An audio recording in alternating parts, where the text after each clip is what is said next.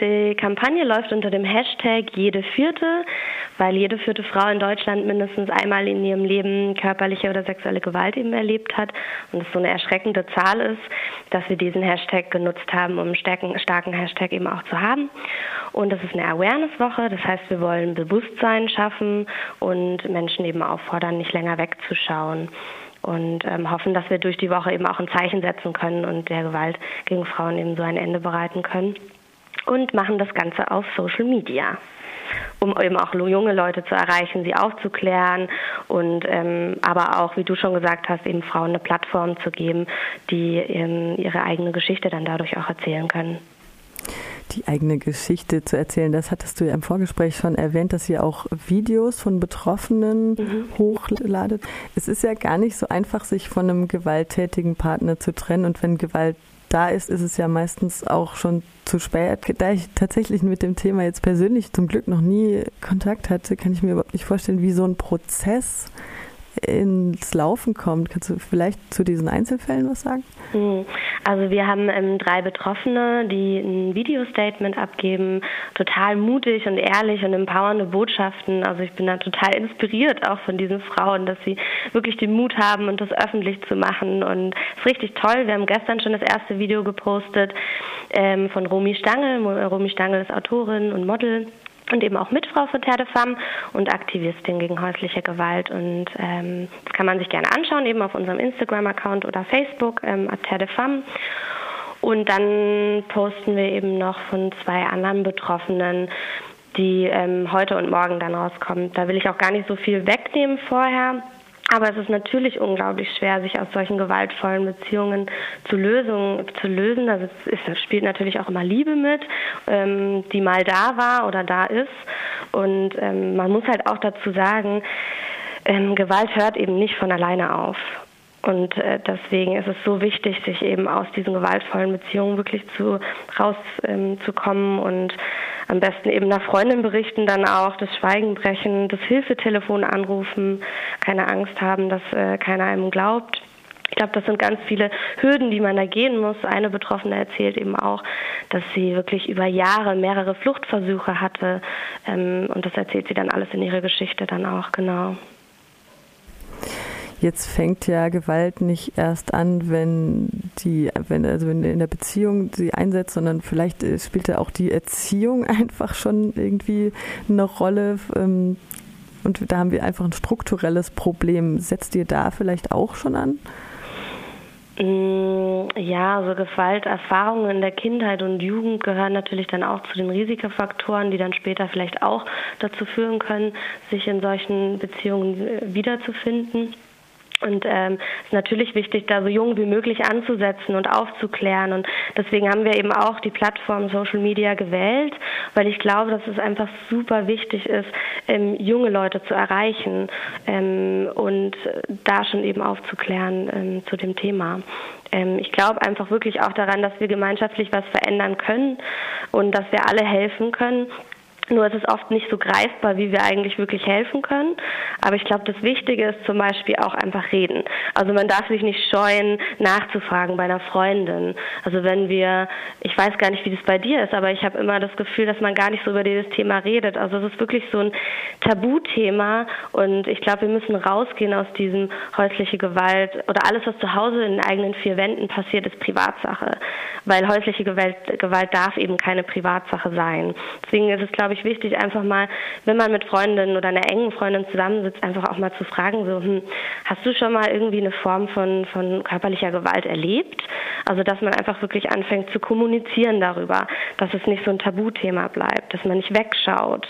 Ähm, man kann sich natürlich auch engagieren und ja, also das ist, äh, wenn wir da alle zusammenarbeiten, schon ein Thema, das man angehen kann und dass, dass wir diese Spiralen durchbrechen das Schweigen durchbrechen mit Gesprächen und ähm, dem Hashtag jede vierte.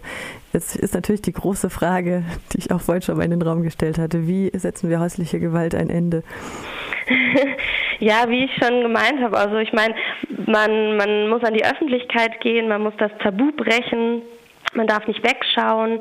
Ähm, wenn man sich unsicher ist zum Beispiel ähm, und, und, ein Gefühl hat, hm, vielleicht ist da was, aber ich weiß nicht, wie ich handeln soll, dann einfach das Hilfetelefon anrufen, weil das Hilfetelefon ist wirklich für alle da, für ähm, Fachkräfte, für Betroffene, für Leute im sozialen Umfeld.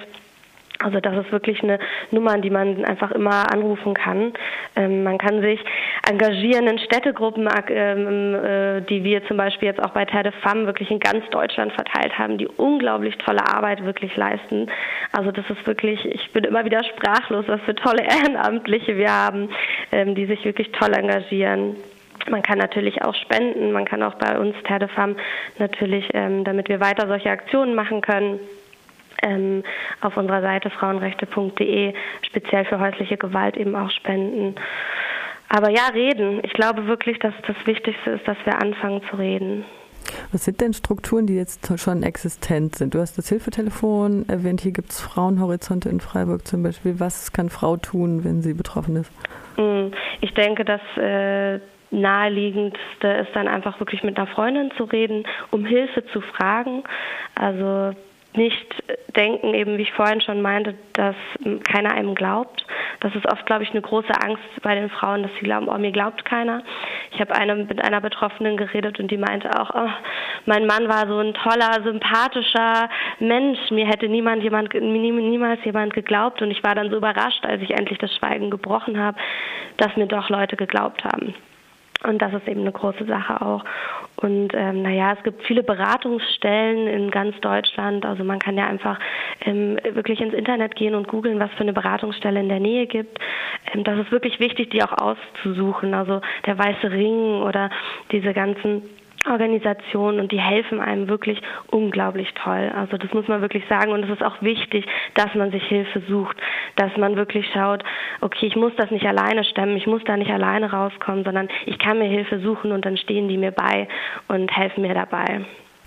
Das eine sind natürlich die Beratungsstellen oder persönliche Gespräche. Das andere ist halt die Rechtsprechung. Das ist mir gerade noch eingefallen. Mhm. Ähm, da, also ich habe jetzt vor kurzem einen Fall aus Portugal gehört, aber man muss gar nicht so weit gehen. Hier in Freiburg hat der Polizeichef Rotzinger ähm, sowas gesagt wie Frauen macht euch nicht wehrlos. Also dieses Victim hm. Blaming ist mhm. immer noch sehr, sehr prominent da ist ja wahrscheinlich auch noch sehr viel Luft nach oben in der Rechtsprechung. Wie würdest du das beurteilen? Ja, absolut. Also äh, da brauchen wir gar nicht viel irgendwie drüber reden. Das ist immer ähm, eine Sache, die in Deutschland, also ich meine, wir hatten dann so Gesetze wie Nein heißt Nein. Das ist natürlich ein Fortschritt.